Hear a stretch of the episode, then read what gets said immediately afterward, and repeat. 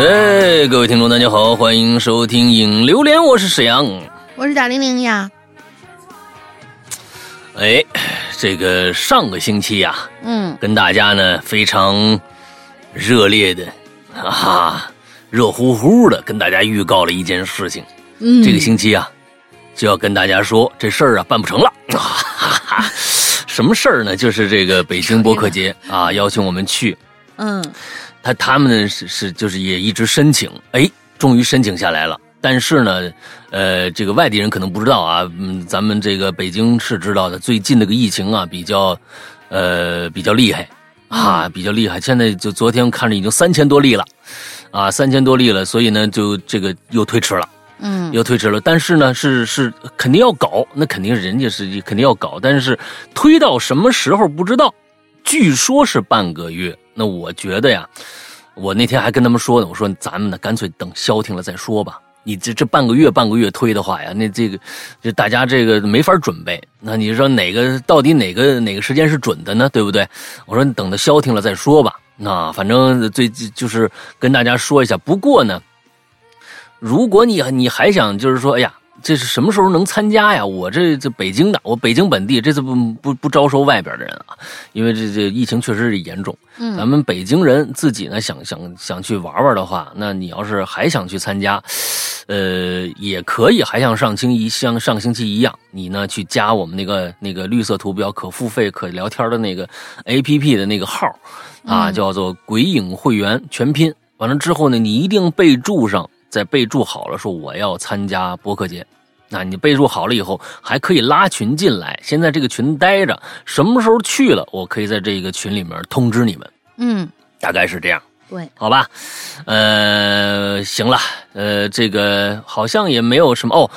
呃，这个星期今今天还没到，星期三啊，这个星期三是打折月，咱们十一月最后一天了。嗯，所以呢。这个赶紧的，想买会员的，我们这个这这这个月马上就结束了，别刚过一天说，哎呦，我想起来了，那我们给了一个月的时间，到那个时候我们可真没法再给你打折了，嗯，就反正还有三天的时间，是的啊，对对对，请大家谅解啊，一个月的时间，你说你忘了，这个忘性啊，那也真是够该 拖出去揍五十大板的，你知道吧？嗨，这这个忘性实在太大。那咱们就这个，嗯，过了到了十二月，可就真的恢复了啊！赶紧去，赶紧去。还有一点呢，就是咱们从上个星期就预告了，说上个星期、这个星期和下个星期连着三三三周的这个奇了怪了啊！我们那个直播呢，就在这个 A B C D 这个站里边，嗯，A B C D 站啊，大家自己啊摘一字母拼一下就知道这呃小。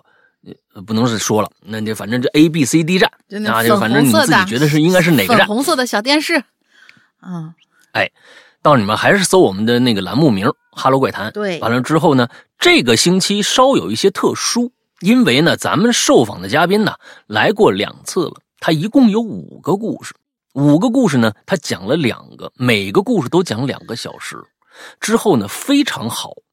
非常好听的故事。之后呢，这个星期来讲第三个故事了。小张，美国的，他在他在现在在美国呢，所以这个时差问题啊，导致了我们没有办法在这个星期三晚上九点钟开始，我们只能把它调到了时间，就是我这儿也可以，他那儿也可以的一个时间，就是下午一点钟。嗯，下午一点钟。是的。现在啊，你们赶紧去 A B C D 站。那个那个，我们的这个《哈喽怪谈》的里边，就能跳出那个关注来，就是一个预告，预告你呢，你直接就预定一下，预约一下，到时候就就就给你弹窗，不是给弹窗去了，弹什么窗？呸呸呸呸呸呸，这呸，什么吉利？说什么脏话？说什么脏话？那个不是弹窗啊，那个就是那个 弹提示，哎，弹提示，哎，这个说你去看直播吧。哎，大概是这样啊，嗯，行吧，这个该说的都说了，这就是咱们这两周的这个事儿啊。那咱们接着来聊上个星期那个一字诀，那今天还是一字诀对吧？啊，对。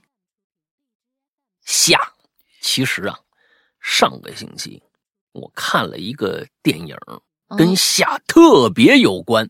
嗯，今天晚上我会在会员专区的这个失踪里面跟大家聊聊这电影。嗯，他这电影吧，如果如果按正常拍的话，就是一大烂片但是呢，他把这大烂片给解构了。哦，一解构以后，哎，这片子就有意思了。哎，我嗯到到时候跟大家聊聊这个片子啊。好，嗯来来来，那咱们来吧。第一个，嗯、这次全是大长文啊，大家那个包括有有有私信我的，包括有一些给我们这上面回复的，反正今天就就就逮着来吧，谁也别想跑，全是大长文。这个啊第一个同学叫朕，亦甚想你。嗯嗯就是对，很有范儿的一个名字。第一次投稿，听了节目一个月了，就毅然决然的入坑会员了。希望节目越办越好。太好了。看到“夏”这个字儿啊，就想起了我初中的时候经历的一件有些不可思议的诡异事件。由于事件发生的小区还在正常运营，我们就隐去关键信息。下面进入故事。我的老家呢在安徽，初一的时候啊，为了我上学方便，父母呢买了一套小复式。这小区呢位于我们市当时唯一的五岔路口的附近。五岔路口，我天，嗯，一只手啊那是。所以平时小区外边人来人往，非常热闹，和印象当中会发生诡异事件的地点是完全不一样的。但是呢，就是在这儿啊，给我的少年时期留下了不可磨灭的阴影。我记得那是一个晚上，大概是九点左右，我呢写完作业，躺在床上，母亲坐在床边陪我闲聊，父亲则在一楼的书房里面工作。聊着聊着，突然我们就听到响起一阵急促的敲门声。父亲无暇顾及，就喊母亲下楼开门。母亲就穿上拖鞋准备下楼。我呢，出于强烈的好奇心，就跟着下去了。打开门，发现是六楼的邻居。这位阿姨是母亲的同事，平时都是独居的。这会儿看样子显得是很焦急。没等母亲把她让进屋呢，就着急的跟我们说，希望父亲能陪她上一趟六楼，因为他侄女儿这阵子住在他家里。结果呢，刚才他下班到家，发现家门大开，所有的柜子也都大开，喊侄女儿的名字，没人回应。这阿姨就有些担心了，这侄女是不是出什么意外了？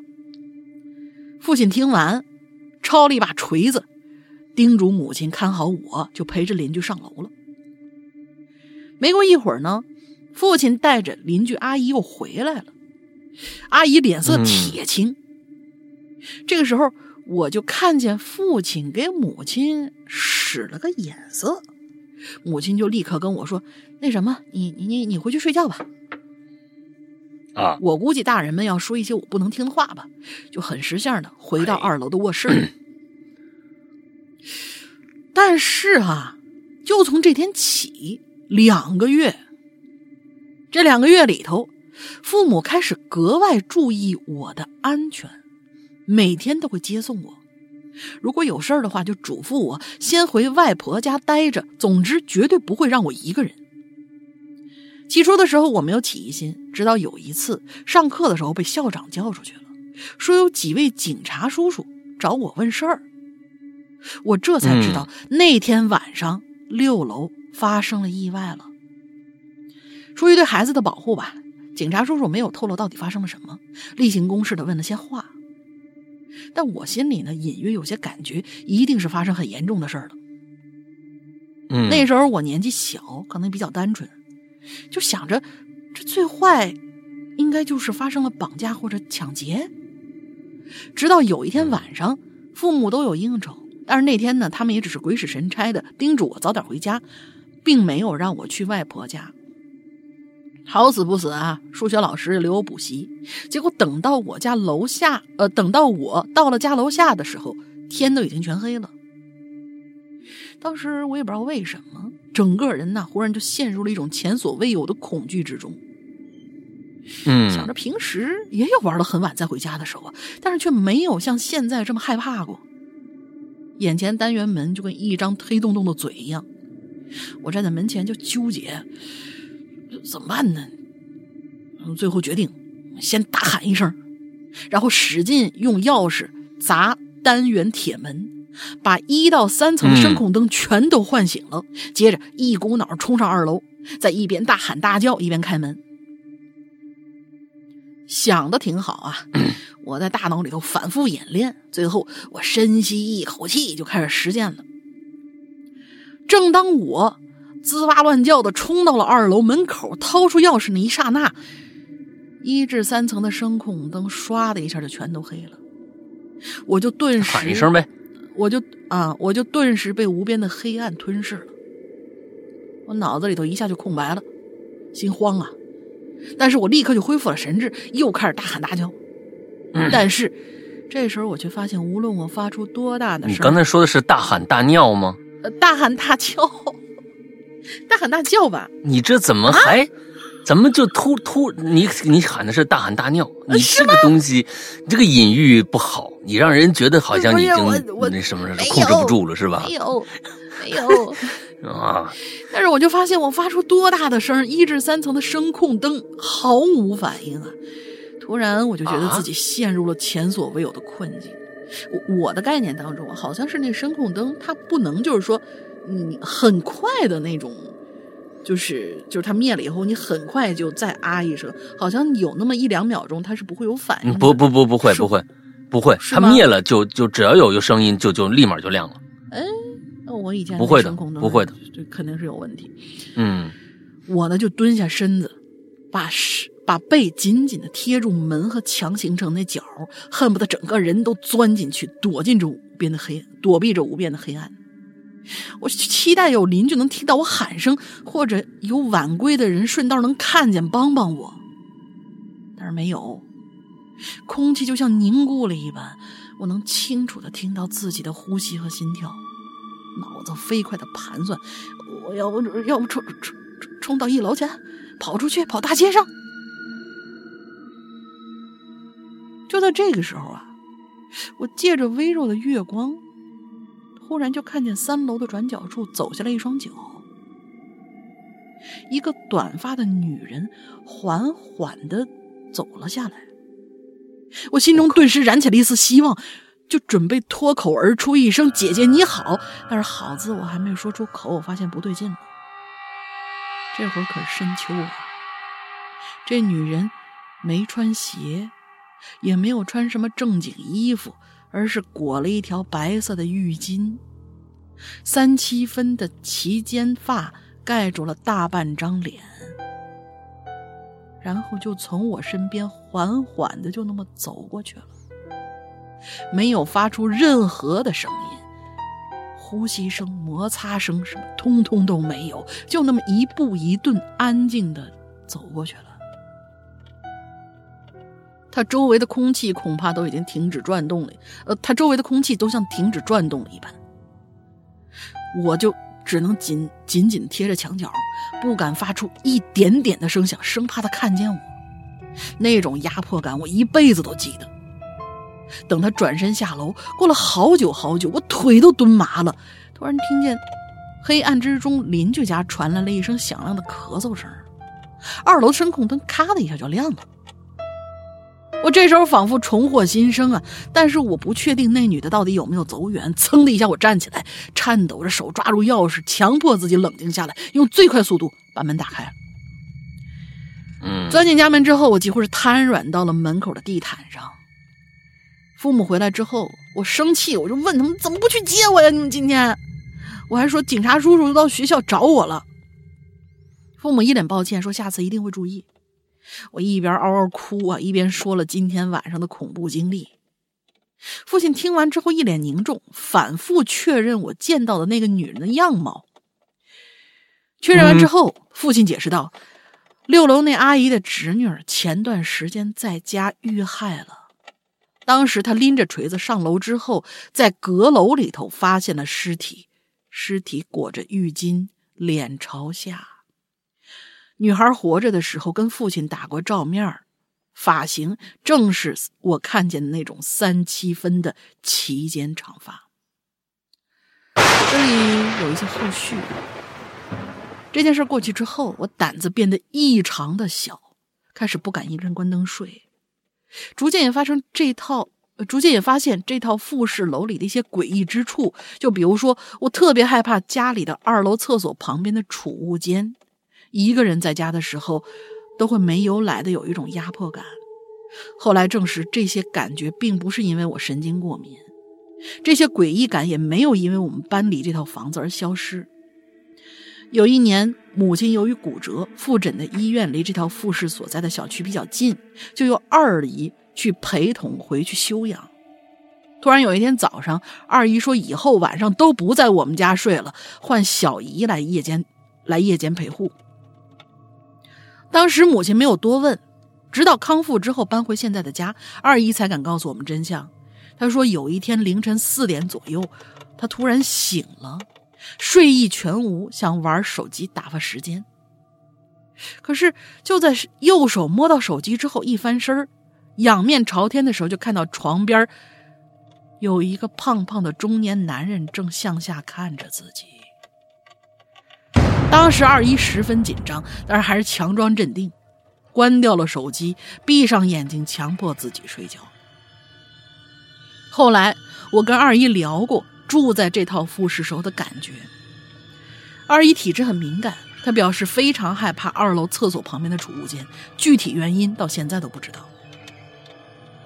母亲养病期间，我三岁的外甥女儿随父母来探望，一进门就说：“姨奶，你家简直就是个鬼屋啊！”当时所有人都面面相觑，不敢出声。孩子就继续说道：“说到处都是破的。”还有一个五个头的怪物。好了，住了个什么地方啊？就赶紧搬家吧！哎呀，天哪！你看，吓得我们龙鳞都都都都咳嗽了啊！哎呀，我我嗨啊，吓得龙鳞都咳嗽了。我刚刚突然嗓子一阵发痒，不知道为什么。嗯，确实是挺都五个头嘛，嗯，五个脑袋。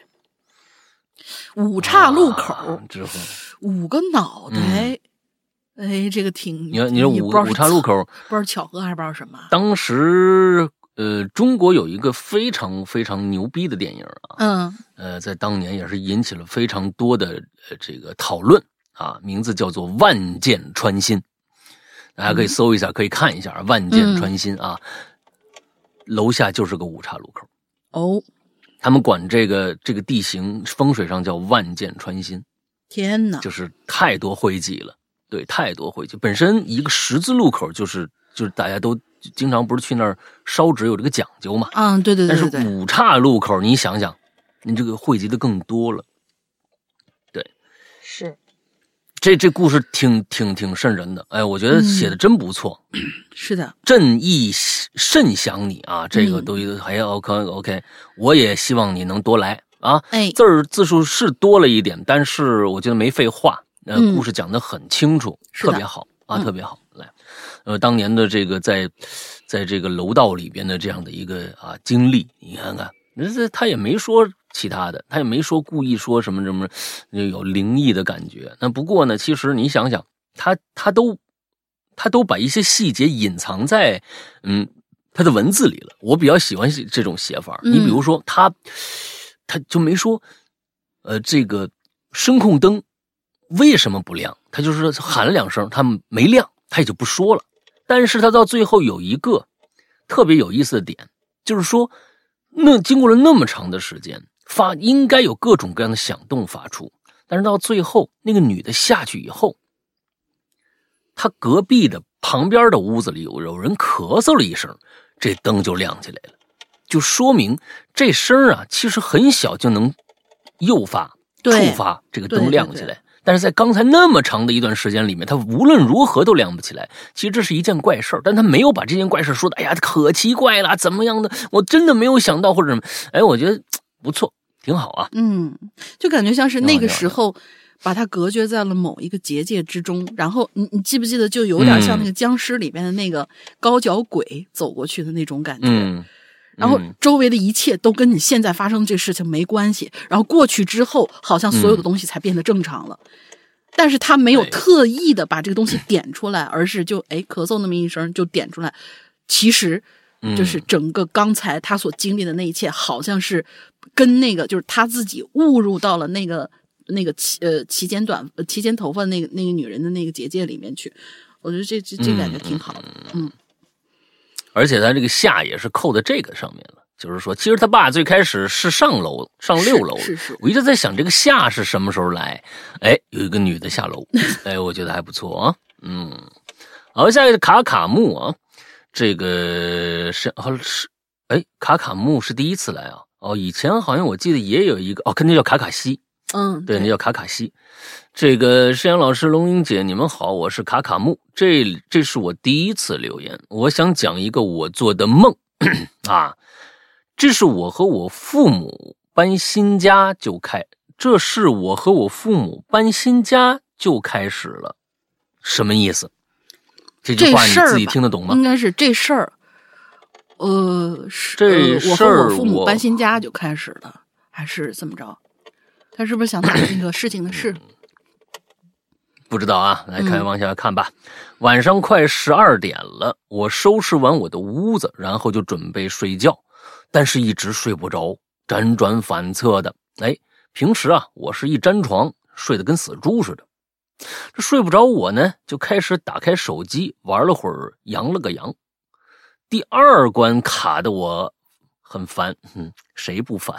就那个那个游戏简直啊！我打到第二关时候我已经扔了，就是这个东西真的是啊，那是故意刁难你，那你有游戏没意思，很无语的这个游戏，这不是你还玩了吗？但也让我渐渐，但也让我渐渐让我沉入睡意啊，非常好，呃，语句啊，这个以后啊，这个我我我我我学会了个新词儿哦，我觉得这个新词儿特别好。那个以后呢，碰到一些我觉得这个不太通顺了啊，或者写的有时候有些朋友写的狗屁不通了，我呢以后不不发表任何意见，我只说两个字：好，好，好，行，行，行。我觉得就就已经代表各种各样的意思了啊。咱们以后哎，就是好，好，好可以可以可以行，哦行，行。可以，可以，可以啊！这是就是我觉得最好了啊啊！好，好，好，行，行，行，哎，可以，可以，嗯，呃，眼睛眼眯着一条缝，让我看到我的床前呐，站着一个全身烧焦的人。我想动身儿却没有力气。他来到我的面前，用手呀遮住我的眼睛，下一秒呢，我就出现在我的房间了。心想，不是睡觉吗？嗯，怎么就站着呢？我出了我的房间的门，看到烧焦的人呢站在门口，我朝他说了句“你好”，哎，你胆儿还挺大啊，但却没有回应。他出了门，我呢跟了上去，电梯门被打开了，我也进去了。他就按了十八楼，然后按了六楼，又按了三楼，哟，分别可以整除，你发现没有啊？嗯本来呀、我们应该是到三楼的，却突兀的出现了，哎，不对不对，它是十八楼、六楼和负三楼，它有个减号前面，负三楼。哦，你们你们这个这个够深的。本来呢，我们应该到负三楼的，却突兀的出现了负四楼。你到那么深的地方干嘛去楼呢？我在想这个问题。不是他梦里嘛，他想去多深、去多深啊好吧，啊啊！他去他这不就是在梦里嘛？嗯就是就负三楼没停，直接到第负四楼了，是吧？映入眼帘的是一条黑色走廊，给我带来废弃楼的感觉。他走了出去，但没走两步就开始跑了。啊，我还愣在原地。接着呢，我就使劲按那个电梯键。虽然说呀，都亮，都点亮了，但但却没有上去的动静。我就蜷缩在角落里，把头啊埋在手臂里，不敢出声，心里祈祷圣母玛利亚来救救你。他不管什么事儿的，亲，你知道吧？嗯，这这，他是耶稣他妈，你知道吧？平时不出来，你知道吧？这这这个东西，这你你你找他没用啊。嗯，嗯，走廊里呢有高跟鞋的声音，离我是越来越近。我抬起头就看到了一双红褐色的高跟鞋，就像被血浸了一般。但我呢看过那么多的恐怖电影，准备啊弄个反套路啊，就是意思是在梦里头啊，他反正说这这肆意遨游遨遨游了，你知道吧？哎，开始这个掌控剧情了啊，准备弄个反套路，我就穿着高跟鞋，什么意思？抬头我看到了一双高跟鞋。就是这双高跟鞋是没有人穿的，是吧？呃，你们你只看到了一双高跟鞋，对吧？是这意思，他是这意思，就是他看到了一双高跟鞋，他就穿上这双高跟鞋给啊穿上高跟鞋，蹦蹦跳跳的进入了走廊，好吧？嘴里呢唱着好运来啊，感觉这样呢就不会碰到鬼了。我走呀走，是走廊太长，还是我心里暗示？心里有点害怕，你不是还唱好运来了吗？怎么怎么还害怕起来了呢？开始就跑起来了，但前面的视线有阻碍，脚下呢就踩着台阶重心不稳，就听到咔的声音，我狠狠摔下来，撞到了墙上，但是全身不疼。哎，有点奇怪，废话，你不是做做做做梦的吗？对不对？嗯，有点奇怪。你你全身要是疼的话，你就错了。你看啊，就从床上掉下来。咱们一般看所有的电影啊，所从所有的这个电视剧里边都是这样，他就先掐自己一下，哎呀疼，说明自己不在梦里。嗯，你说是吗？说明在梦里啊都感觉不到疼，那就对了。嗯，哎，但等我站起来，好无语的就是高跟鞋断了，大骂道：“九块九包邮，拼多多的这个东西，拼夕夕的东西，没一个好的。”接着就把高跟鞋扔到远处，但高跟鞋下一秒就扔回我的脑门上，啊！我就气上加气，准备和那东西撕逼。恐我给你配着音乐都觉得糟蹋，你知道吧？好，好，好，行，行，行啊！嗯，哎，嗯，我我追着进入到了一个瑜伽室，空荡荡的。我看了四周。看了头顶有几个破旧的白纸灯，有种恐怖的气息。我又看到面前有一墙的大镜子，镜子旁放着瑜伽球。我凑近凑近镜子看，看着我自己，也看到了身后的房间。但是镜子开始有黑色的东西聚集在一起，白纸灯也开始不听话了，忽闪忽闪的。我往后退。闭了一下眼睛，结果满墙的小孩子的头，眼睛流着血，一直盯我，嘴里还叫着妈妈。旁边的瑜伽球也开始动了，也全是小孩的脸，往我往我这边靠。你想我是谁呀？我另一只手啊，那没有用另一只没有坏的高跟鞋。一脚踹爆几个瑜伽球，然后呢，又泰山压顶做爆了一个镜子。镜子里的孩子流着血，沿着脸颊又滴下到下一个孩子的嘴里，血又流到地板上，蔓延到瑜伽室全部。我嘴里又开始唱儿歌 remix 版啊！完了之后，想着可以安定这些孩子，但是没有反应，他们开始叫。叫得我耳朵里开始渗出血来，嗯，来不及思考，我就立马飞奔到镜子前，用拳头捶碎镜子，想着就可以消灭亚门德勒。事实往往想象不同，然后就被一只手拉进了一个满是尸体的房间里，却是那个烧焦的人，但他穿着一件白色睡袍，站在我面前。说他的高跟鞋在哪里？我却说那拼夕夕九块九的小破烂被我扔了。接着我就被他死亡般的眼睛一直看着，眼白很少，但眼黑很大，很很圆啊。呃，这个因为他关关了灯，很黑，就只看到他的一双眼睛。然后啊，就要拿我的手做高跟鞋，什么东西？然后就要拿我的手做高跟鞋，嗯，就反手一巴掌给他，我就醒了。结果就是我被我妈给扇醒了，以后有故事就立马投稿，好，好，好，行，行，行，你知道我的意思的啊。希望读到我的投稿，感谢，感谢。哎，啊，你自己听一下，你觉得好不好啊？如果你也觉得好，好，好，行，行，行，那可以的啊，那就继续来投啊，欢迎你，欢迎你啊！我觉得勇气可嘉，嗯。勇气可嘉啊！你这个故事呢，说实在的，其实啊，这个因为啊，梦这个东西啊，嗯，它嗯不好写，就在这儿了。如果其实大家基本上，嗯，所有的人基本上是一个态度，就是一听哦，我那天做了一个梦，特别可怕，基本上就把这个恐惧的心理已经消除了一大半了。因为为什么要恐惧？是因为如果这个事儿是真的的话。它会带来照进现实的感觉，他会觉得恐怖。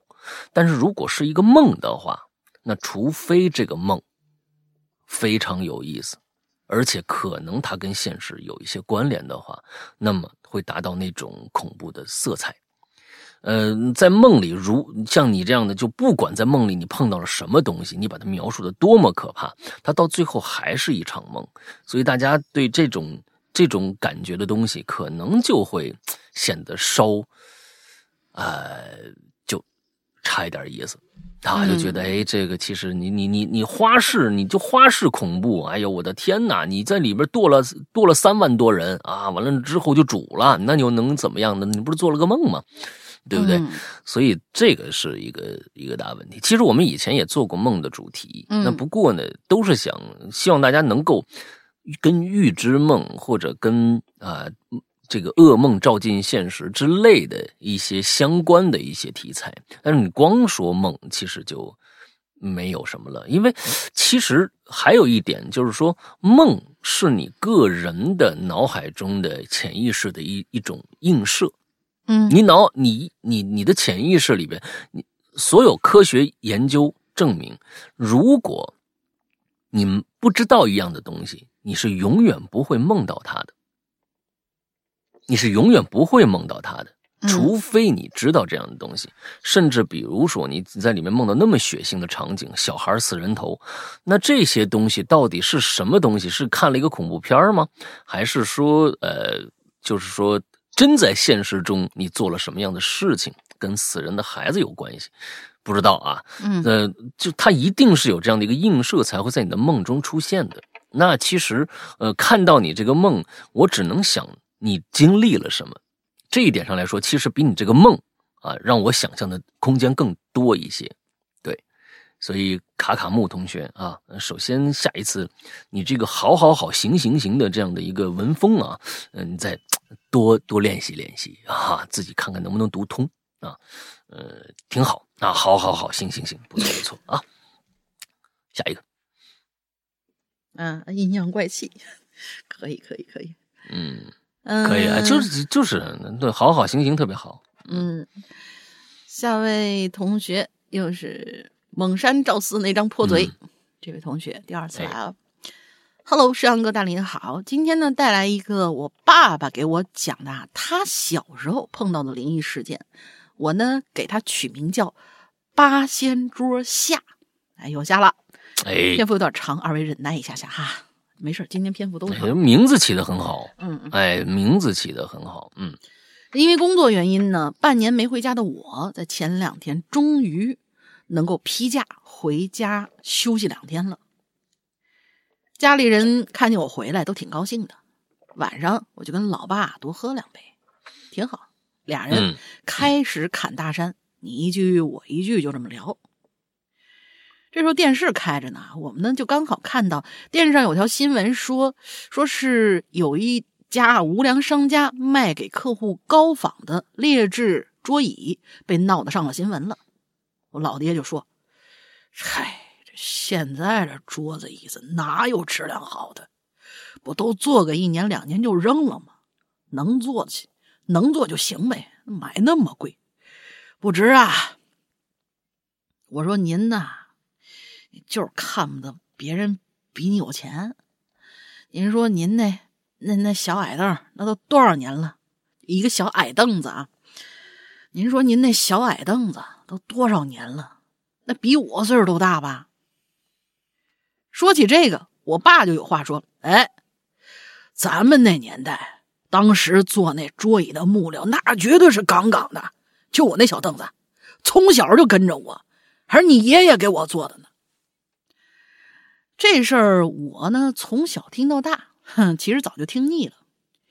应该是喝多的缘故啊。说着说着，我爸呢 就告诉了我一件从来没跟我提过的事儿。胡子，你知道，在你三大爷他们家后头有两座坟吗？我说，那不不都平了吗？哪儿现在？那不怎么闹了。我小时候啊，那儿曾经是一个站岗点儿来着。我爹呢，就娓娓道来了这其中的故事。他说，那还是八十年代初。农村啊很穷，很多人家都吃不上饭。嗯，爷爷家里呢有三个孩子，我大姑、我爸、我叔叔。家里人口多，吃饭肯定成问题。那个时候啊，就讲究到处借粮，等到自家粮食丰收再还给人家。要么呢，就只能去偷，专门去人家田地里头偷农作物。那个时候偷粮其实很普遍的。为了抓这些小偷，村里各家都设了站岗点儿。说白了，就是自己家建一个小草棚，在里面睡觉，防止小偷偷粮。哦，嗯嗯，爷爷家呢，因为粮没了，就开始借粮。那时候就找到了他弟弟，也就是我，我爹刚才说的我的三大爷。三大爷这人吧，有点无利不起早，对我爷爷说呢，借粮可以，哎，不过总得有点好处吧。你粮可以不还给我。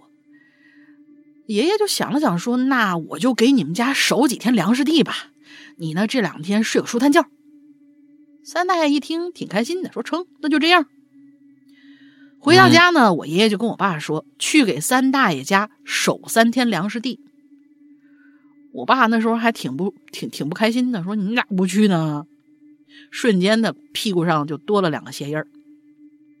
无奈呀，我爸就迫于淫威啊，就只能服从了。第二天就搬到了三大爷家的站岗点儿我这三大爷家的站岗点儿跟别的地方有点不一样，这个站点呢是很早之前就留下来那种。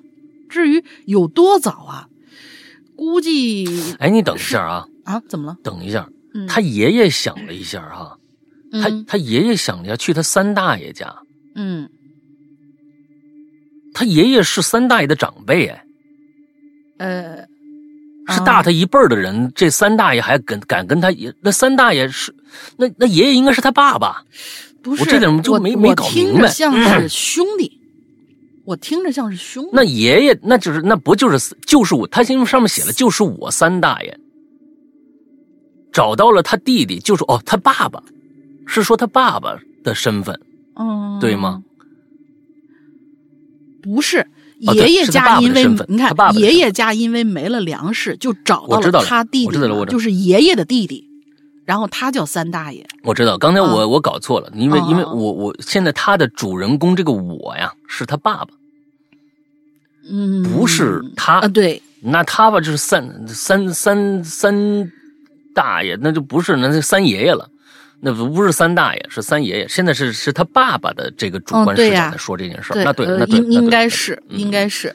你看他爸刚才说是，我刚才一直是说说说是还埋怨嘛，说你咋不去呢？然后就被踹了两脚。那肯定是爸爸跟儿子说嘛。嗯嗯嗯嗯。然后三大爷这家家这站点啊，跟别的家有点不一样。那站点呢是很早之前留下来，至于什么时候就有多早啊？据说是太爷爷那个时候的事儿了。具体咱不提了，嗯，反正站点里面挺豪华的，至少比普通的破草棚强了不少。据我爸回忆啊，里边靠墙呢有一张床，床上呢还挂着一些画儿，屋子中间有一张八仙桌，那肯定不是草棚子的那个那个规格了，听起来确实挺豪华。嗯，中间以外有一些工具，还有一把砍刀。三大爷说啊：“那是他爸当时砍小日子时候，呃，留下来的，差不多呃，就是这些东西。我爸呢那天就抱着铺盖卷铺床，然后就坐下了，心想这这也太无聊了，然后就哎脑子一动，就跑回家里把我叔给喊来了。我叔你看他的叔叔和三大爷，他这整个这个这个辈分是乱的，你看到吗？他这这个就就输了，不乱啊，不乱啊！我爹和我叔嘛，就是爹的弟弟，然后那个爷爷和三大爷是一辈儿嘛，就是父辈的，就是爸爸的父辈嘛。那这这对，但是不能混着说呀。三大爷和叔叔是同一辈儿的。你看，三大爷和叔叔是同一辈儿的，有可能是他辈分好乱。不是，有可能是他。咱们想着三大爷是大爷，就是我们去叫大爷，就是伯伯那个那种。但是他们那儿是属于爷爷和三大爷，还是怎么样？是是那样那样这么论着叫，也有可能。不知道，反正你看吧。对，反正这个文章上上下听起来应该三大爷就叫三爷。啊，对对对，就叫三爷吧，把那个大字去掉就行了。嗯，应该是三爷爷。哎，三爷，那就完了。嗯，我爸呢，随家呃随后啊，就回家喊我叔。我叔哪肯呢？我爷爷说：“嗨，去吧，给你哥做个伴儿。”我叔一百个不愿意，但是裤子上呢也瞬间多了俩鞋印儿。没办法，迫于两个人的淫威，我叔呢也就抱着一床被子去了站点儿。很快到了晚上啊，我叔因为白天玩太累了，早早就睡了过去。我爸呢还想着自己的责任，防止有人偷粮嘛，愣是多撑了一分钟，然后就也倒地，然后也倒头睡了。嗯，就多撑了一分钟。但是啊，就在我爸刚躺下的时候，房屋中间那八仙桌，咦，开始有动静了。先是嘎吱嘎吱的轻轻的响，嗯，我爸一开始就以为这不会是风刮的吧，就没在意。然后那八仙桌就一直嘎吱嘎吱的响，就随着我爸进入了，呃，就随着我爸进入的睡眠状态越深，他的声音就显得越大。到了最后，那个动静就像整个人在推着桌子走一样，发出哧啦哧啦的磨着地面的声音。整个声音就像是在房间里面回荡一样，刺耳又难听。我爸被吵得难受啊，就把灯给打开了，结果啥也没发生，八仙桌就在那待着呢。等到我爸把灯关了，刚躺下，哎，那声音又响起来了。旁边我叔那呼噜声啊，早就已经没有了，在老爸旁边瑟瑟发抖。我爸当时就想：“嗨，闹吧，只要不出来吓唬人就行呗。”就这样，我爸躺在床上，任由那个东西随便怎么闹。到了这一晚上总算过去，到第二天晚上的时候，就我爸自己了。我叔啊，实在是害怕，说：“你们踹死俺，俺也不去了。踹死总比吓死好。”我爸呢，就把床铺铺好了，然后借了个手电筒放在枕头边想着只要桌子一响，就打开手电筒看看到底什么妖魔鬼怪。这早就第二天没有问问他三爷这到底怎么回事吗？就没问是吧？嗯，我要应该是先敲三爷门，你们这八仙桌是怎么回事啊？嗯。来，反正一切准备就绪啊！我爸呢就开始假寐，假装入睡啊。嗯，刚一会儿，哎，就又听到这八仙桌啊发出了吱嘎吱嘎的声音。嗯，我爹呢就快速的打开手电筒，还是啥也没。嗯，于是呢他就想着换了个办法，就是一直开着手电筒对着那八仙桌。然后就一边假寐，一边眯着眼睛看着八仙桌。虽然还是啥也没有哈，不过没一会儿的功夫，那八仙桌它就可就又响了。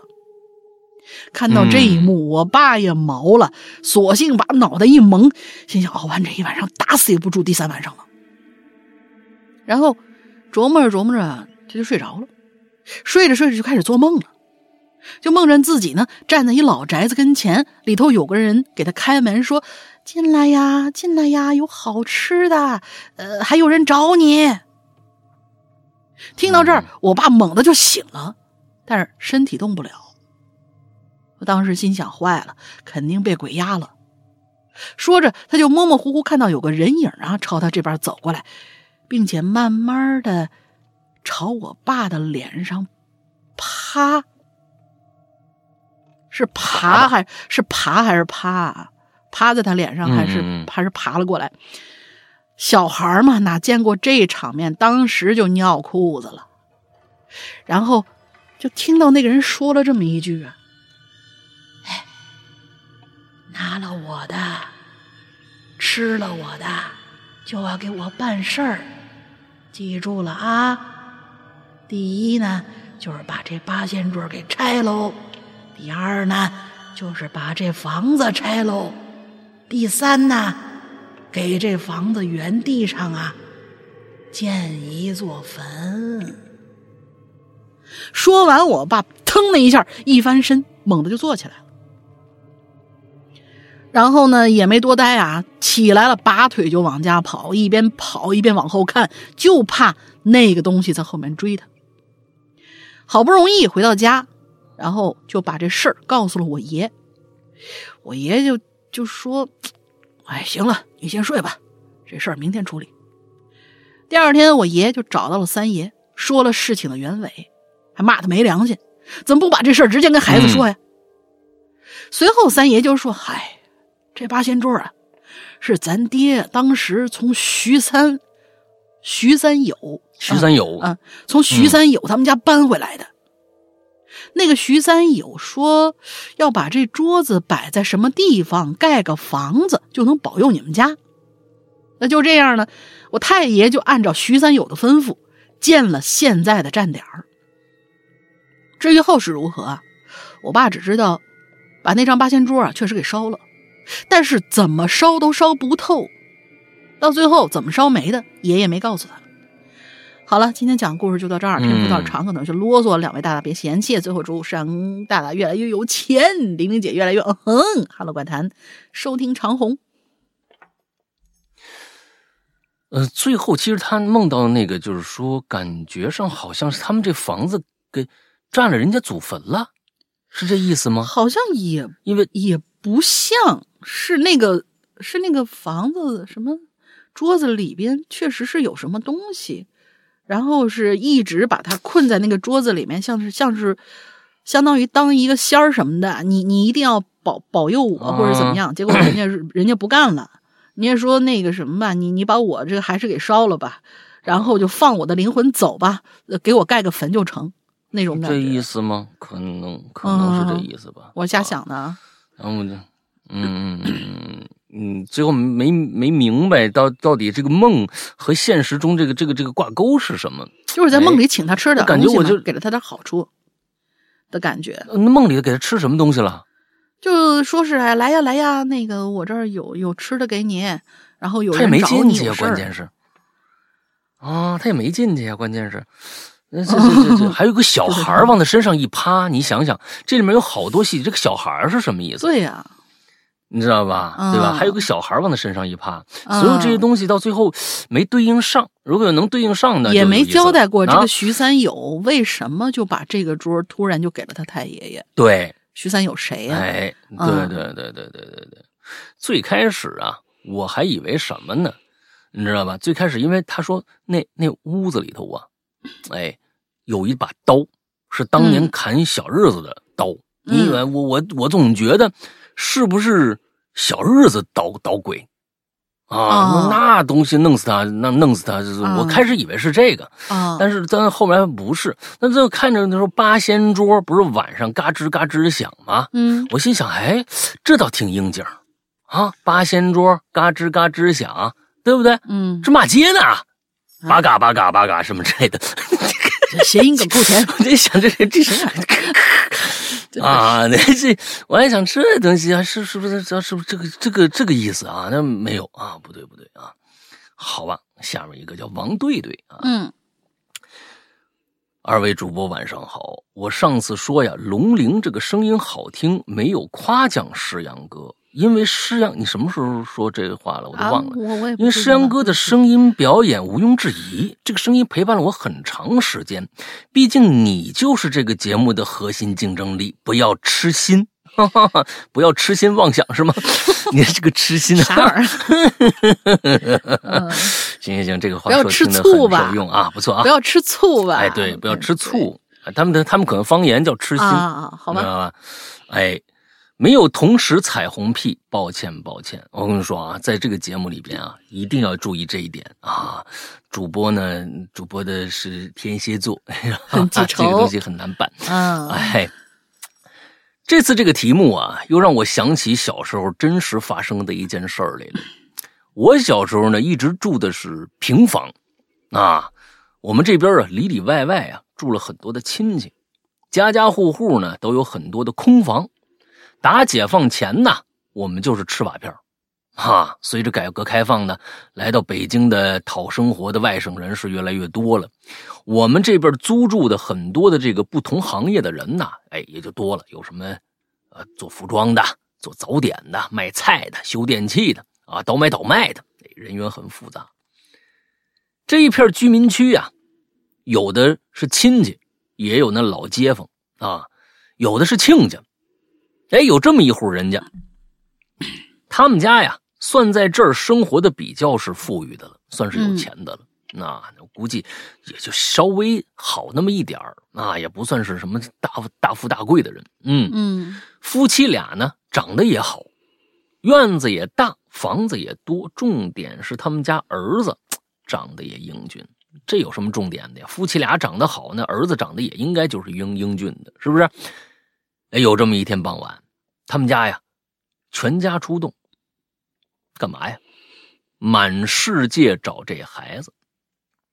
听说他们家孩子放学一直就没回家，哎呦，满街呀就喊这孩子名字，一直到天黑。结果第二天，孩子死了。那孩子为什么死了呢？哎，您听我说呀。这一天放学，王某某，我估计就是这家孩子吧，是不是叫王某某啊？咱们他这没写啊，这个往后看，王某某没回家，小王吧，咱们就叫小王。嗯等到五点多了，还是不见人，他妈呢就去找平时一起玩的孩子问：“哎，看着我们家小王了没有啊？”附近的孩子摇头说：“呀，没看着。”那有些关系好的，那还帮着一起就是喊啊。其实啊，一个人丢了，藏起来了，或者呢就不在这儿了，大家喊破喉咙也是无济于事。那这是啊，那这话说的没错啊。他要诚心想这个这个藏起来，他还能回回答你吗？是不是？或者就根本就不在这儿了，那你还能那那你喊也没用啊。哎，天一黑，不光是家里人，就连家里的房客，那是租租房子住的，房客都帮着一去一起去找了。从小马路找到大马路，从大马路就找到长安街上了。从学校到游戏厅，再去附近要好的同学家找，没人小王的父母呢，准备报警了，报小孩失踪。这个时候啊，帮着一起寻找这房客呀，就带了一封信进门了。哎，众人打开一看，绑架信。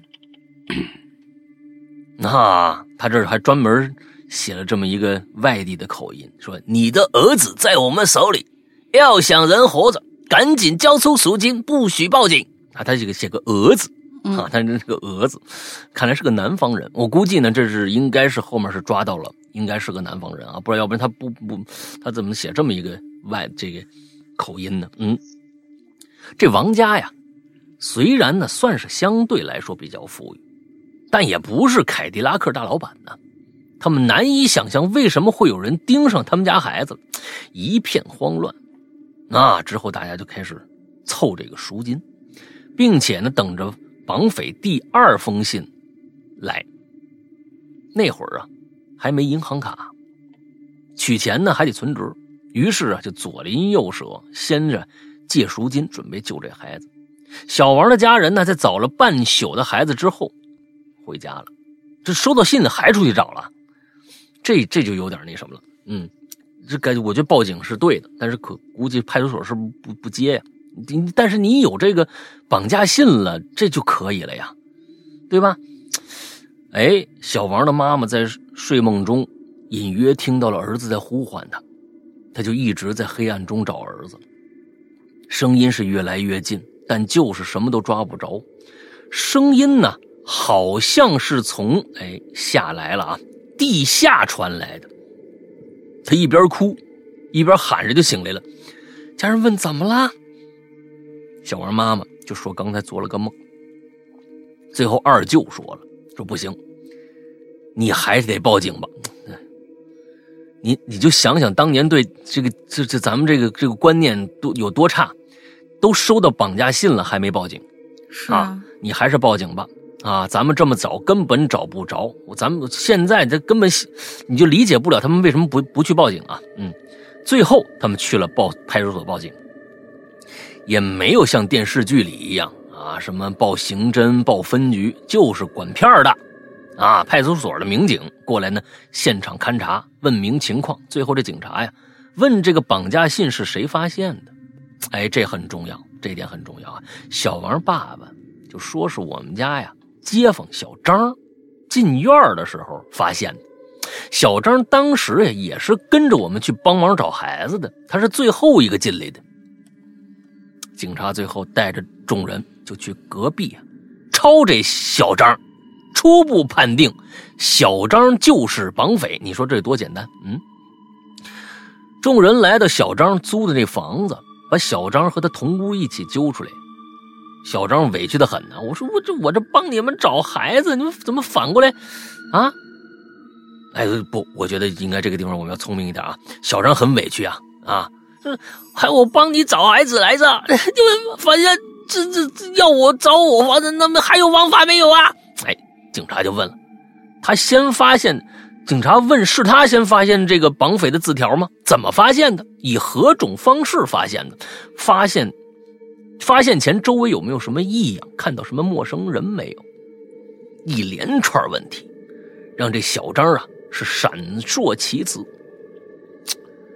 当年啊啊，当年的警察是不是出了一狠招？揍啊！一顿暴揍！”拎出警棍就是一顿暴揍，是吧？嗯，小张终于全部交代了。孩子就是他们俩绑的。当家长发现孩子没回家的时候，孩子还活着，就五花大绑的躺在隔壁屋他们床底下呢。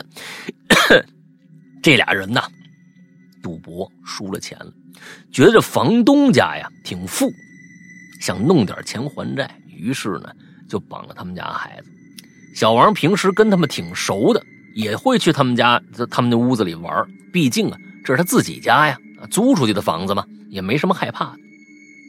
那警察进屋搜查，也没看着小王的身影。他们根本不想给小王一条活路。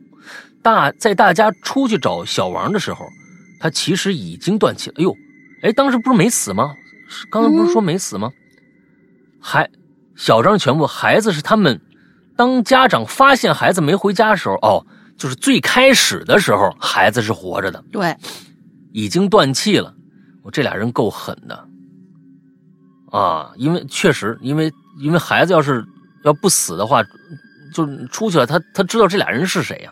是啊，啊，已经断气了。这俩人趁着夜色，把小王的尸体运了出去，投入到了。菜市场边的一口井里，我去。据说呀，把小王找到的时候，那孩子头都憋紫了。这是我从我妈那里了，应该是啊，就开始不就勒死的吗？对，是就是勒死的。对，这是我妈从我妈那儿打听到的细节。小王比我小两岁，低两年级。那口井，我每天下学都会路过，但我却一直不敢靠近。后来我想啊。小王一直在隔壁的床底下，后来呀又被歹人投入到井下，难怪他妈妈一直找不着他呢，因为他一直在下面。从那个时候知道绑架大概率是撕票，这是我离犯罪最近的一次，也希望是最后一次。就像众多鬼友们共共识一样，鬼不可怕，最可怕的是像恶的，呃，是向恶的人心。故事就是这样，以后啊有合适的故事我再来分享。二位主播再见，挺好，挺好，写的不错，啊，挺好，挺好，写的不错。之后这个，嗯，当年这警察算是立了一大功了，嗯啊，那就马上就是谁，这这我觉得绝对是有刑侦经验的，是这不是普通的派出所民警，啊，谁谁拿到这个的，谁拿来的？哎，我先问他。对，这咱们就是跟他先问问吧。一看这闪烁其词，慌了的话，那就来出奇招。那时候反正也好啊，打一顿啊。现在流程变复杂了，那时候其实就就就，哎，你说不说吧？不说，警棍上了。嗯，有时候不是都说吗？不过我是我呃，刑侦剧里面不是经常都说了吗？第一发现人有的时候有可能。是那对啊，嫌疑最大的那个，要么就是家里人，先排除这两边再说。对对对。那他这个也过度没有头，但是也收了个尾的，这个就是最后一个进来，这很很有可能就是有问题的。对对对，挺好，这故事写的挺好。哎呦，咱们以后真的是一遇到这种事儿啊，先找警察吧，啊，先找警察吧。嗯。咱们这个真是自己来弄的话，事情也是，而且另外一个也是，呃。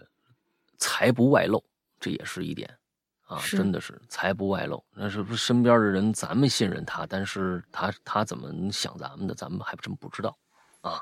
嗯，好，下一个，下一个，歪倩是是是是，就是一千啊，于谦啊，啊，好，杨倩。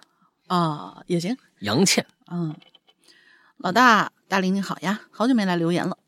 这次一字诀下，不禁让我想起发生在我小时候的一件事儿，和我读初中时期有两件呢下流的事情。哎，加了引号了，下流的事情。嗯，这件事儿呢，虽然没给我造成很大的影响，却让我记忆犹新，也提醒各位家里有闺女的这些鬼友们。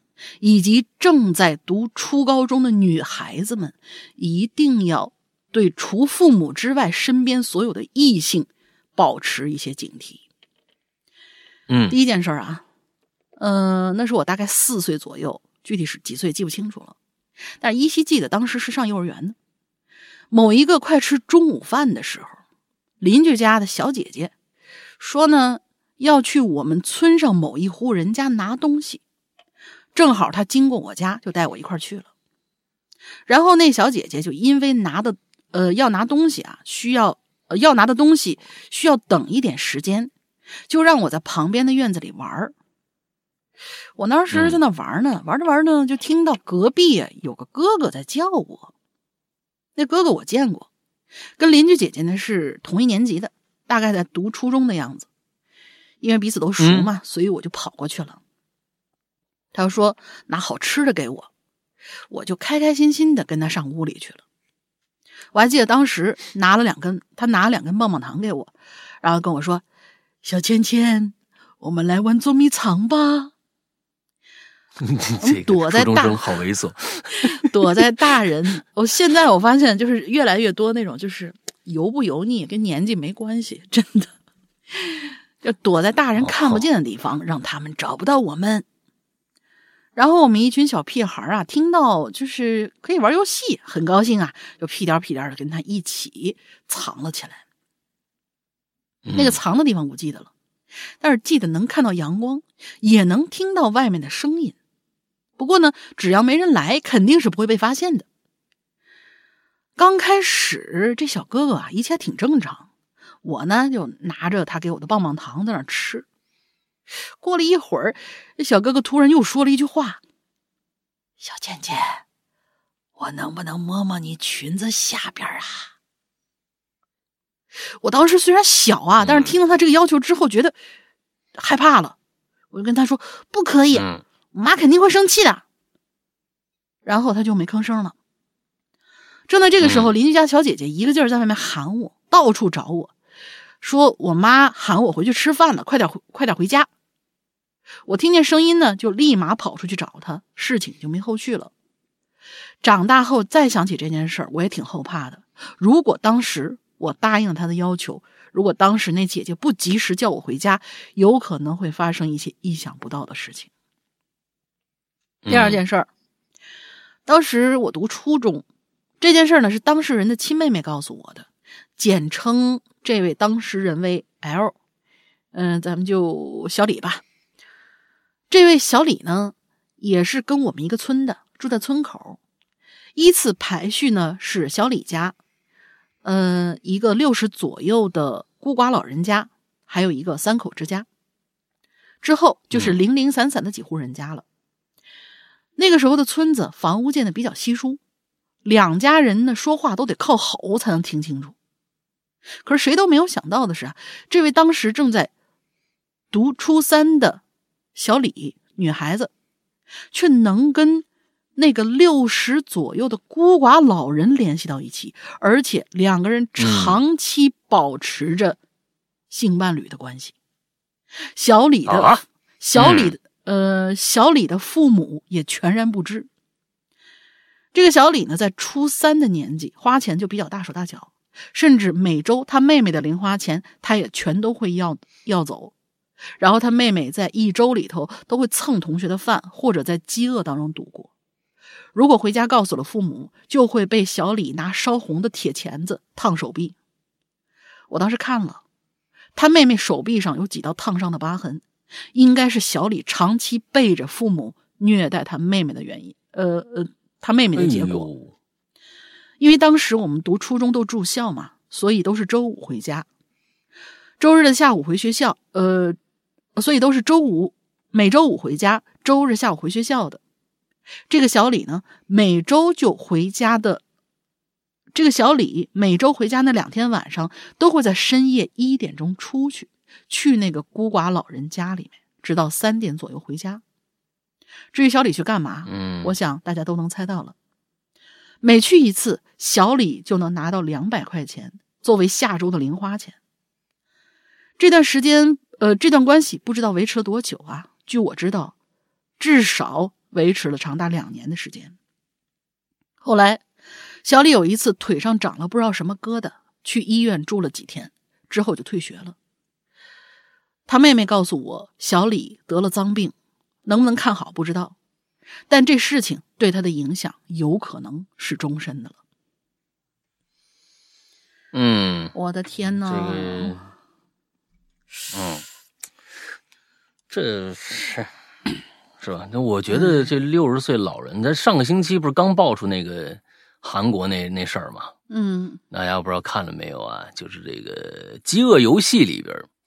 那个大反派到最后，那大反派那老头其实就是那个，就那个财团的这个这个老板，最后也死了。嗯，那老头七十了还猥亵呢，被告了，给抓起来了。嗯啊，那真的是活到老玩到老呀啊，是不是？这这这，不要看到有一些老老老老头什么和颜悦色的，有小小小姑娘来爷爷家子能给你炒吃的棒棒糖。嗯，反正就是所有的异性一定要提高警惕，就是千万别那个什么。嗯嗯嗯。不过这个，我觉得这这后面这故事一个巴掌拍不响了。那倒是。一个巴掌拍不响了。那倒是。对吧？这些东西到底有多想要钱啊？这件事儿，就是我是觉得他这个价值观培养的，可能跟他父母也有关系，就是不父母教育上面来说，可能也有关系啊。人间悲剧吧，嗯。给大家提个醒吧。嗯嗯，好，下面叫这位这名字叫生命永存，你看看啊，石阳哥、龙陵两位主播好，从观影风向标开始收听节目有几年了，终于要开始第一次的留言啊。本期话题是下，让我第一时间想到的就是楼下，想到的是从小学时候困扰将近十年的一个。童年阴影，那要十年的话，就就差不多已经上大学了，该啊。嗯，这个故事可能两位主播也听说过，名字叫《倒着的女鬼》。哦，跟夏影确实有关系。头朝下的女鬼。倒着的女鬼哎嗯哎，其实现在想来啊，情节有些俗套。等一下，这里边有一个啊，童年阴影，就说是你听说过这样的一个故事，还是怎么着啊？咱们应该是听说这个故事，还是说你然后没想完了跟他楼下产生了一些产生了一些关联是吗？那一想到楼下，想到哦，就有可能这个故事啊。对对对，是这个故事。哎，其实现在想起来，情节有些俗套了。那就是一个被抛弃的女生跳楼了，在头七呀、要找这个渣男索命。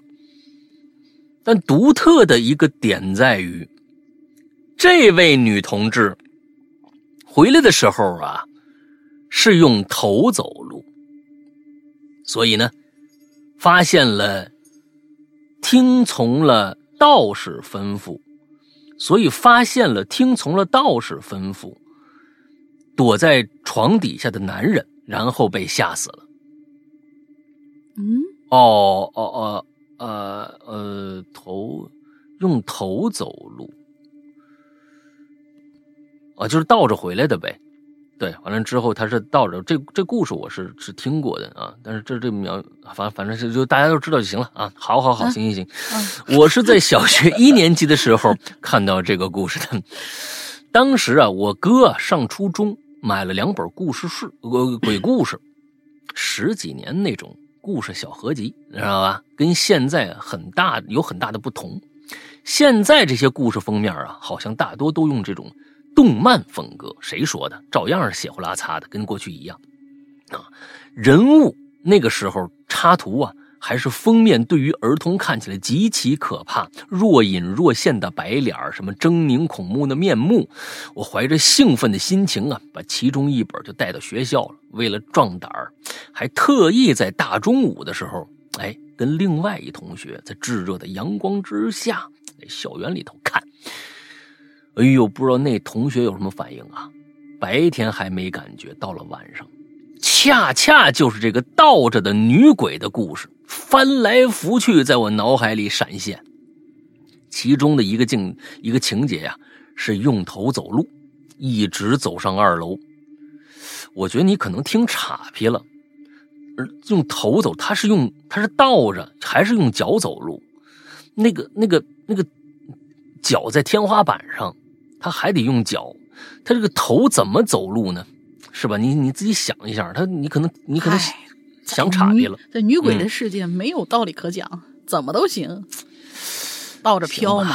哎，而且在故事中的那个房子啊，是木质的楼梯，那种咚咚咚的声音一直好像在耳边回荡，身边呢一阵一阵的冒冷汗，总是不自觉的想到那个用头走走路上楼梯的声音形象。那里面啊，里面还有呃，里面那么多故事，但偏偏这一篇让我不可抑制的心生恐惧，而且持续的时间非常之长，简直是童年阴影。结合本期话题提到的楼下，我瞬间想到了，就是那个困扰童年很长时间，在回魂夜，一张恐怖的脸从上而下一级一级的用头撞上楼梯，咚咚咚咚，哦，那肯定就是跳上来的呗。很有很长的时间，到了晚上，脑子里就不自觉的想着这个声音、这种画面。后来，家里的一个人呢，在晚上浇地的时候，农村啊给庄稼浇地，在河边方便的时候，说有水鬼在拉，然后在家里呢进行了很多装神弄鬼的东西啊，进行啊，从小到大，我从来也是没有看到过好朋友的。啊，好兄弟什么之类的啊，但对于小孩来说，周围的反应环境很重要。让我心惊胆战的就是家里的那个让其他人晚上在他旁边去睡，什么意思？家里的那个让其他人晚上在他旁边去睡，留我一个人在一个空旷房间。嗯，这又没明白这是什么？家里的那个让其他人晚上在他旁边去睡是什么意思啊？虽然至始至终我也没看见过什么，但睡前那些恐怖的话以及莫名其妙的咒语，法事更是让我辗转反侧，越想越恐怖。那个，那个不是你的邻居吗？他们他为什么要在你的旁边来来做这种事儿呢？那种孤独，那种恐惧，感觉像是家里的一个一个，可能是一个家庭成员吧。说晚上浇地的时候碰到了水鬼，然后就说：“哎，你们都来陪我睡吧，我害怕。”然后就剩下了他一个人在房间里面睡觉。他可能想表达这个意思。家里的一个人啊，家里的一个人，对啊，按说可能是比较亲近的一个家庭成员，没没说什么关系。嗯嗯嗯。楼下与水，呃，楼下与水下结合起来，让我童年中的阴影面积进一步扩大。造成的结果就是，到了上初中的时候，有一次啊，在家住，在凌晨的时候就听到咚咚的声音，让我原本的困意立马消散，立马想起那个楼下，呃，走路的人头啊，冷汗涔涔。过了半个小时左右啊，忍忍不住了。抱着怎么死也不能被吓死的决心，开门到院子里，发现呢，原来是村子里卖油条的。哼，天不亮了就开始准备了啊！那声音是刀切面板的声音。从这件事儿以后，阴影面积总算小了点最后想说呀，哎。儿童真的是不应该太早去接触这种东西，当然，嗯，否则真的是影响健康成长。最后祝两位主播身体健康，节目越办越好。第一次留言有些忐忑，言语有些凌乱，呃，这个请两位多多包涵啊，没事没事挺好的，啊，挺好的。我没说好好好行行行，就是这就我说挺好，就说明真的挺好的啊。大家注意我的这个这个语境啊，语境语境，嗯，可以，其实就是这样，就是说。为什么说有一些要分级呢？在国外有分级制度呢？嗯，就是这个，真的是经过科学论证的。有些孩子，个别的孩子确实胆儿大。你像龙玲，对吧？他爸从小生下来啊，坐月子，他妈坐月子，他爸看恐怖片。没有，我爸，我我爸这小白脸好不好看？我爸可以，我妈是一点不能看这种东西。然后我就小时候就跟着我爸看，嗯。所以他他有的时候他不一定就是说有些孩子他变态嘛，对吧？你看龙玲，谁谁谁你你才变态！你这种一个星期看一部鬼片的人，啊，完了之后，但是这个我是觉得他他就不怕，那是另当别论。但是大部分的孩子他是不能过早的接触这些东西的，心智没有长熟呢。哎，心智没有长熟呢，所以这还是要这样去做。你说刚才说那个小小薄本子啊，我知道啊，那个不是，对，那差不多十多年前，类似于像 有故事会那种街边卖，现在也有啊，现在也有，因为啊，你你要知道，现在他他那个封面啊，他也不是那个动漫人物，他依然要用这个血呼拉擦的，为什么要这样呢？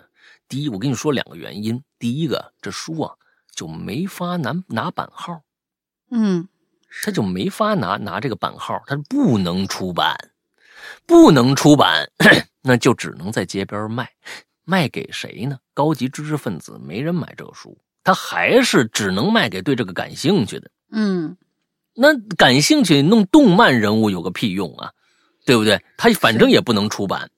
他卖给这些人，他肯定还是血呼拉擦的。所以这现在呀，咱们你要买这个故事还能买得到。现在刚刚的私下私下印的那个书，就网网上找点那个那个那个这个鬼故事就印上去了，哎，给打发时间的那个东西。所以都这样，嗯。好，哎，说起来那个小薄本子啊，说起来小薄本子啊，我突然想起来咱们会员区很有名很有名的老大讲过的一个故事。就是我，我第一次看到这个小说的原著的时候，就是买的那种小薄本子。第一本是放的大大的那个小孩儿，第二本是他妈妈。鬼咒凶间嘛？不是，是咒怨啊！我就很当时我很奇怪，我我以为这是谁写的同人，结果直到老大讲出来那天，我才知道这个东西它是真的有原著的，就是咒怨。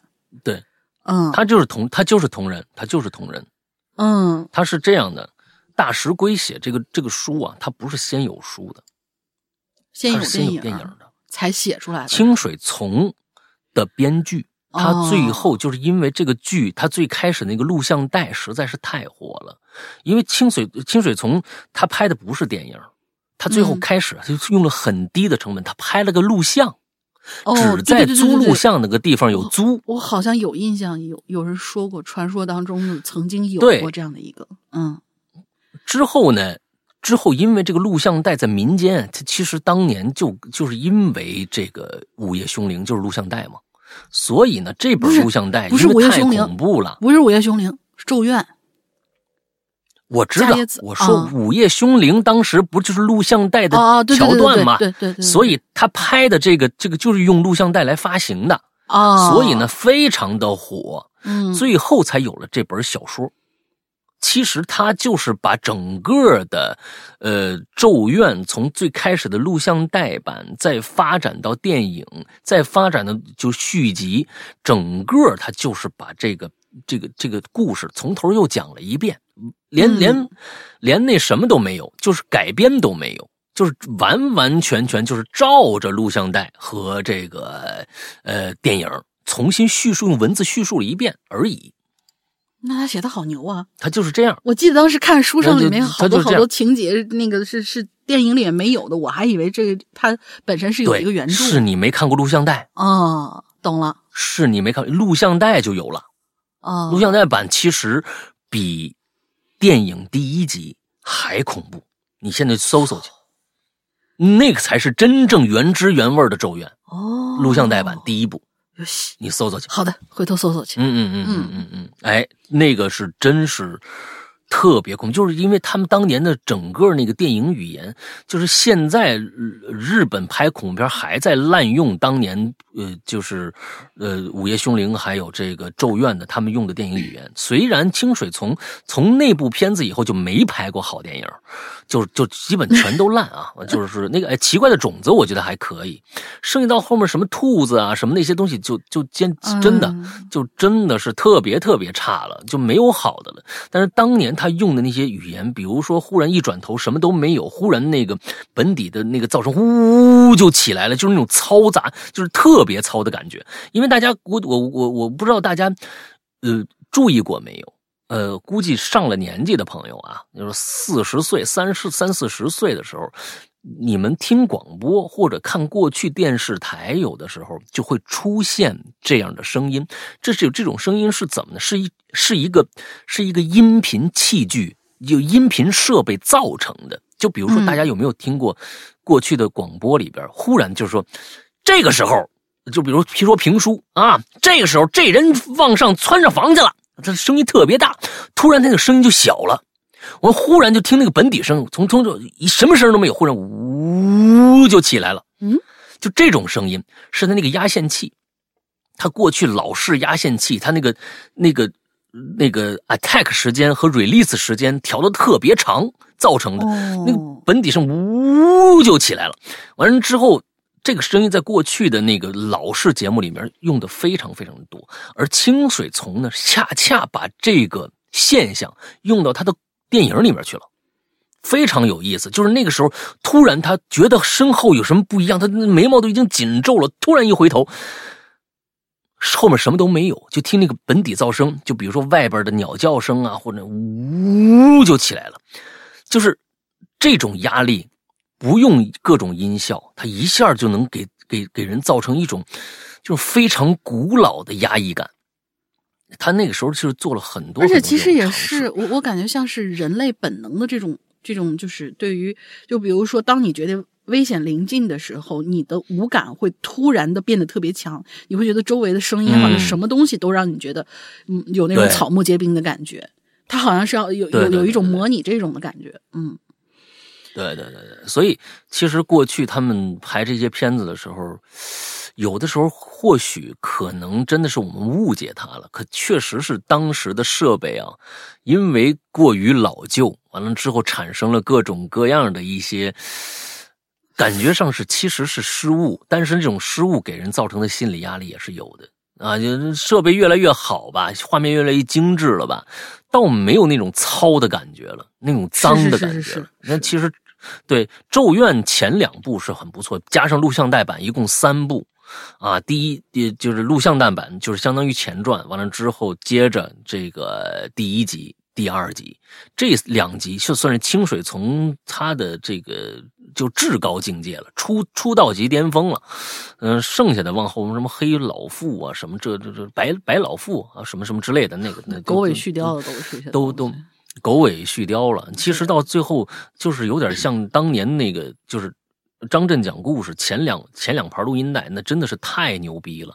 到最后吧，完了之后，我要吃饺子，那这太油腻了，你知道吧？饺子的故事，我要吃饺子，什么这太油腻了。就是这个就就就就是就是后边就不行了啊。那还前面真的是好，真的是好。嗯，行吧，今天咱们呢，跟着最字数啊，比平时都多，但是呢。今天的时间就过得就是最快的，因为中间那人有小短片啊，咱们中间的评论时间就长，嗯，但是咱们篇幅少，评论时间就短，所以呢，今天的时长呢，其实才一个半小时不到，咱们就就最后一个了，赵树臣的来，对，每个人都是大长文，赵又臣啊，这他他他好像我不知道为什么他留完以后，他他说是那个咱们经常碰到了一些。呃，我不知道他后台的问题还是怎么样，我在群里面有看到过，嗯，说是什么你的什么操作太过频繁，然后等会儿再回复什么之类的，这样大家可能等一等才能继续贴上来。他好像就是遇到这个问题，说没有留完，就干脆私信了我一份。嗯，赵有生说啊，跟大家说个小故事哈，这事儿呢是听我一哥们儿说的，非常短，以下用第一人称，也就是他的视角来描述。啊，下面就是赵树臣的哥们儿。有一回呢，我跟我一朋友一边喝酒一边聊天他呀就给我讲了这么一事儿。他说他爸平常呢不抽烟不喝酒呢，只有一个爱好，那就是钓鱼。但凡钓鱼钓起了劲儿了，那真是忘了饥忘了渴，啥都不管，一钓就能钓一宿。说有这么一天呢，他爸跟往常一样。吃完晚饭，拿上渔具就出了门了。出门以后，他呢就留在家里，就跟游戏就干上了。结果呢，也不知道玩了多久啊，电话就突然响了。接起来，发现是他爸打来的。他就接说：“问爸啥事儿啊？”他爸就说：“那什么，我鱼饵没了，给我送点来。”他就问了。那你在哪儿呢？他爸就说在桥头，确实离他家不远呢，有座桥。他爸平时都会在那儿钓鱼。放下电话呢，他也不敢耽误了，二话不说，拿上鱼饵，带上手电就出了门了。一路上啊，月黑风高，晚上的晚风啊，凉飕飕、阴恻恻，吹在身上都发毛。可是等到了桥头，这人就傻眼了。哪儿有人呢？这这大活人还能没了不成啊？转念一想，顿时他吓得屁股都凉了。这哪儿啊？这这他妈哪是桥啊？哎，什么？屁都凉了，屁都凉，都凉。哦，对，呃，屁都凉了。心说这是哪儿啊？这他娘哪是桥啊？因为他爸平时就在这护。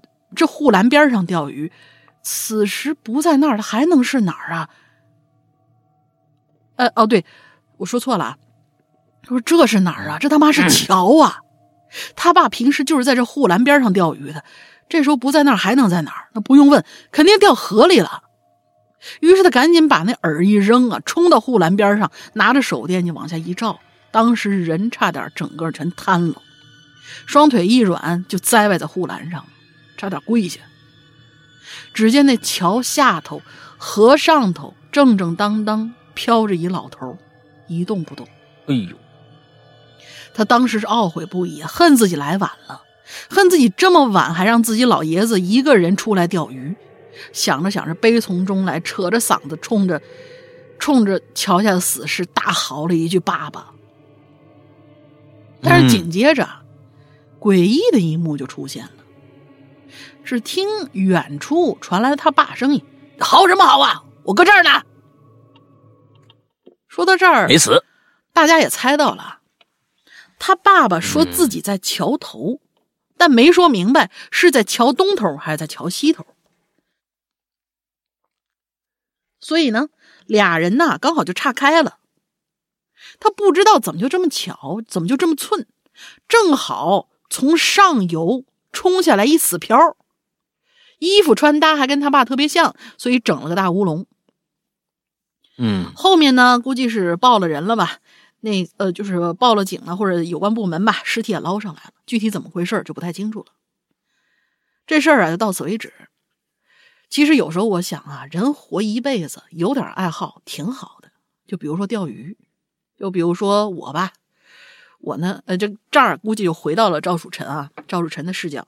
嗯比如说我吧，我从小喜欢写点东西，小学时候就写。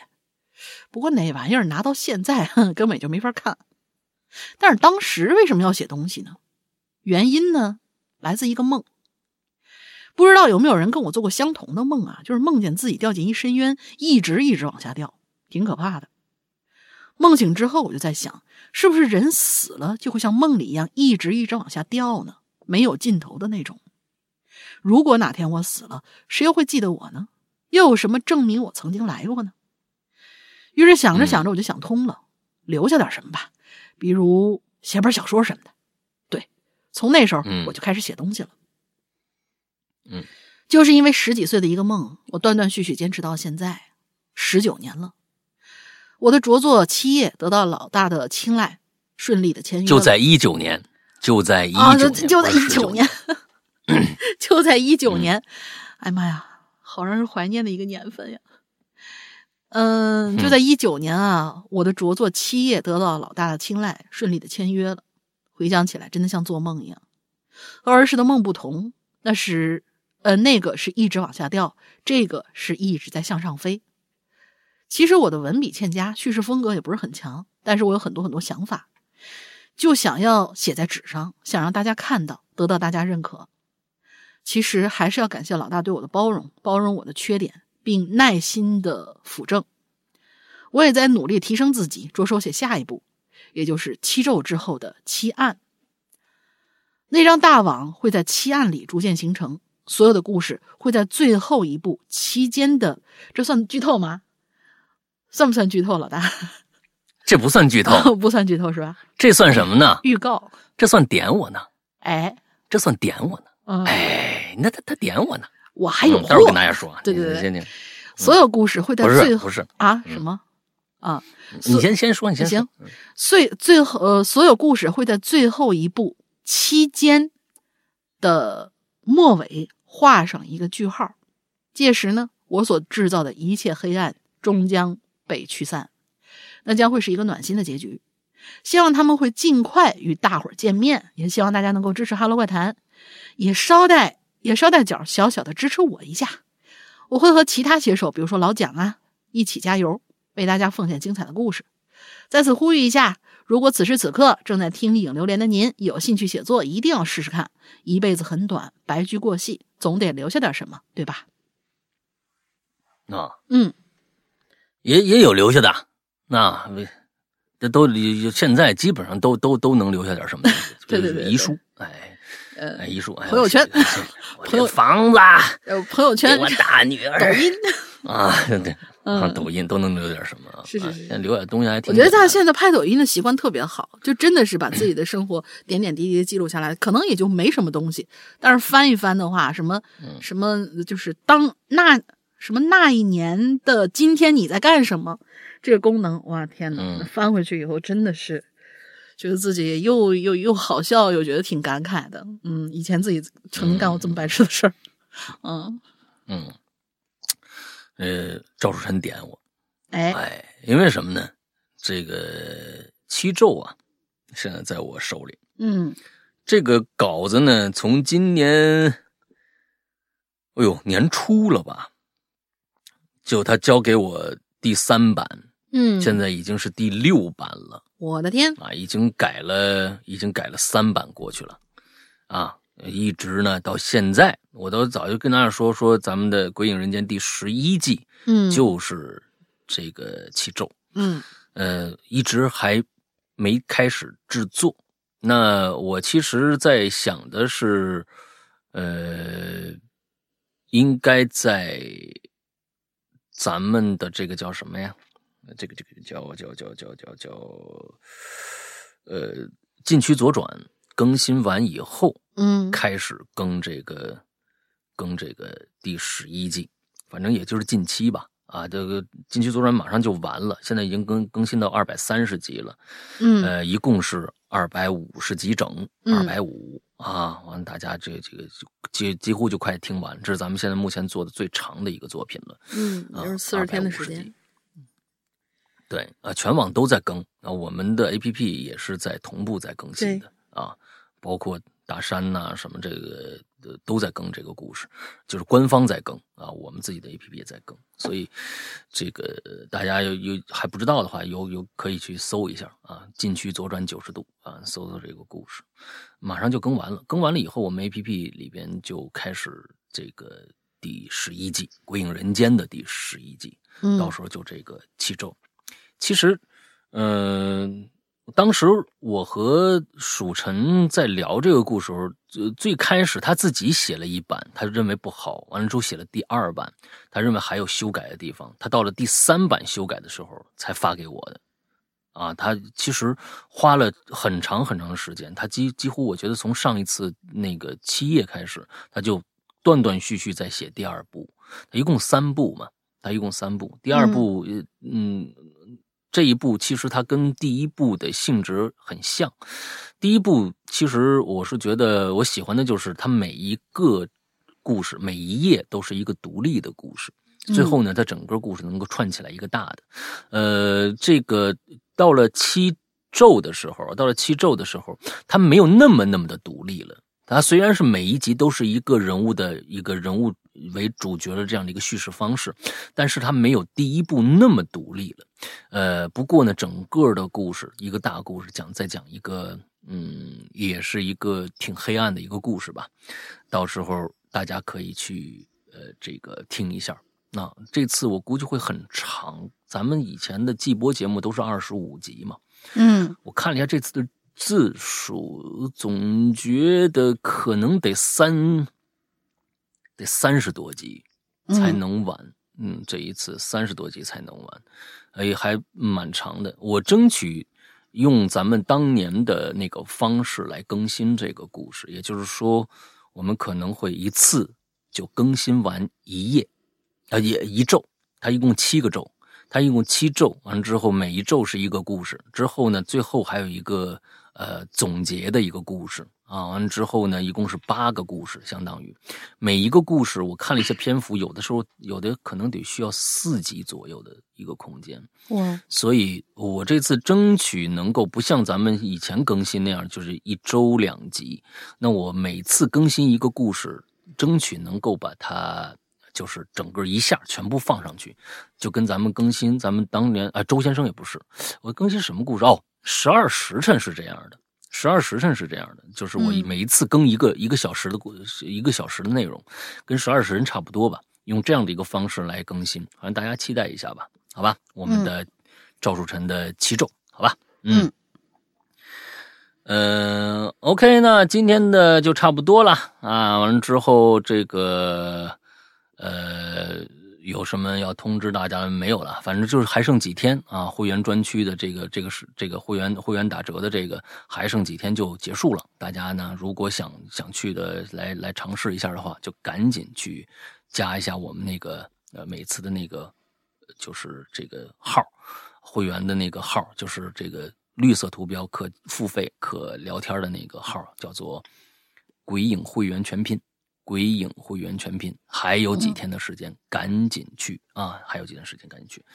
呃，那么这个每一次我都会几几乎都会跟大家来就是介绍一下我们的 A P P 啊，就是我们的这个这个会员会员制。嗯、呃，其实大家听以前节目就很多了啊、呃。总之呢，呃，就是那是在我们自己的 A P P 里边的啊。完了之后，大家安卓、苹果都可以找得到。那么在哪儿下载呢？尤其是安卓的朋友。请大家注意啊，安卓的朋友，你去关注我们的公众号“哈喽怪谈”公众号，“哈喽怪谈”的公众号，完了之后在右下角就有一个 APP 下载的那么一个选项，你点进去扫二二维码，这样用这样的方式下载是最安全的，不是最安全的，是最保险的。为什么呢？因为安卓的那种就是各种各样的，就是就是傻叉的那种商店太多了。而且他不给你更新，他随便从那儿揪一个 A P P 过来，就相当于他这儿我我占有这个 A P P 了，他也不管你更新不更新。所以有一些很多的有我们 A P P 的地方，它不一定是最后的一个版本，那个最后的版本可能会出问题。那所以呢，大家一定去我们官官方这个地方去下这个啊 A P P，就是我们的公众号里边，好吧？大家一定记住这个。苹果还是老的方法，但是请记住，搜索我们 A P P 不是 Hello 怪谈。是要搜《鬼影人间》的，就是我们最开始的栏目名称《鬼影人间》，去搜《鬼影人间》就好了，好吧？嗯，剩下的，呃，如果遇到任何的注册呀，还有什么就各种各样的问题吧，啊，关于内容啊，想想了解更多呀，都请加那个刚才我说的那个号。啊，喊鬼影会员的那个号，鬼影会员那个号，之后也希望现在已经是会员还没有进会员群的朋友，一定加这个号去进我们的会员群，因为我们有有很多的通知，你这样就找到家了，以后我们就跑不了了，对不对？啊，我们都就发什么通知啊，都在里边，好吧？有万一 A P P，因为我们 A P P 不像。大家想那个 A P P，人的每一个 A P P 后面有几十个人、上百个人。你像那个微信，这好家伙，我估计得几千人在维护这一个 A P P。我们这就一个工程师，人家还是还还是 part time 制制的，就是就是有时间给我们做一做。就所以我们那个里面有很多 A P P 很多的问题啊，bug 呀什么这个那的啊，说不定你像现在安卓，现在安卓有个最大的问题是没办法注册用户。连用户都注册不了，你你发那个那个短信出去以后啊，那那返回那个码啊，你填进去无效。嗯，所以这些东西都是前前段时间这个黑客嗯攻击造成的。所以你要是在外边自己一个人，万一你找不着人，你连连问的人都没有。所以请大家是会员的就赶紧去加那个我们刚才说那个号啊。如果想了解的，也会员的也可以加这个号，大概就是这个样子吧。好吧，哎，那大林还有什么想说的吗？进群密码。嗯嗯，进群密码，进群密码就是我们今天那个呃赵四同学啊，赵四同学的那个八仙桌下那篇文章里面，嗯，原本爷爷答应爷爷爷答应三爷去给他守几天的粮食地，因为他待了两个晚上就回来了嘛。原本答应守几天，嗯，哦，还有这个这个问题呢啊，有吧？有，嗯嗯，好，好，行行行，今天实在是找不出来一个点能够让大家对 有记忆了。好好好，行行行的是吧？嗯，好吧，那行吧，那么今天就就这么着吧。那祝大家这周快乐开心，拜拜，拜拜。